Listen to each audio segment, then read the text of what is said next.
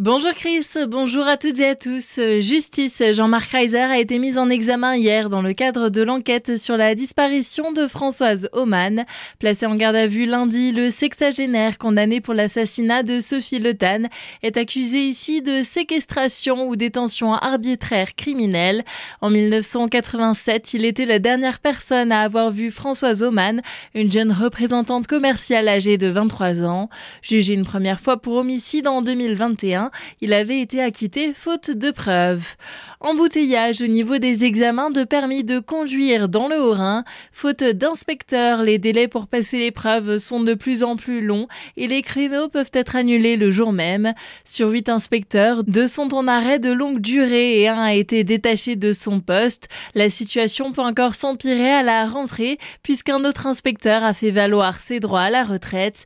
Une manifestation est prévue lundi devant le centre de passage du permis à Colmar avec un rassemblement des moniteurs et gérants d'auto-école du Haut-Rhin. Colmar, justement, une ville qui veut bouger. Le passeport santé repart pour une troisième édition cette année. Un programme orchestré par la municipalité qui permet à ses habitants de s'inscrire à des séances de sport proposées par les associations de la ville.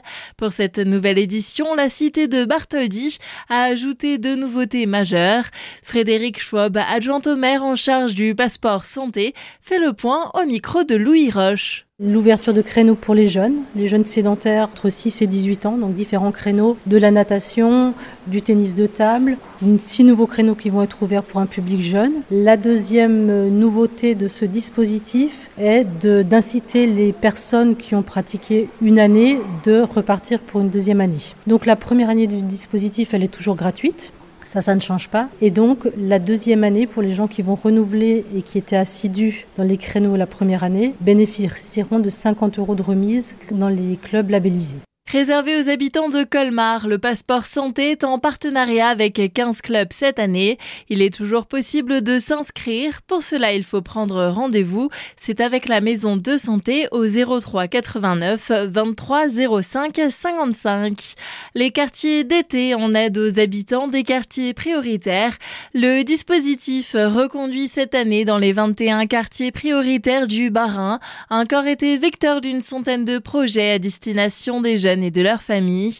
Activités sportives, séjours, randonnées intergénérationnelles ou encore stages d'insertion professionnelle par exemple ont été organisés.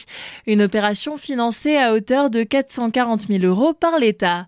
Les préfectures du Bas-Rhin et du Haut-Rhin continuent la chasse aux rave parties. Une nouvelle fois, ces rassemblements festifs ont été interdits de ce soir jusqu'à lundi 8h.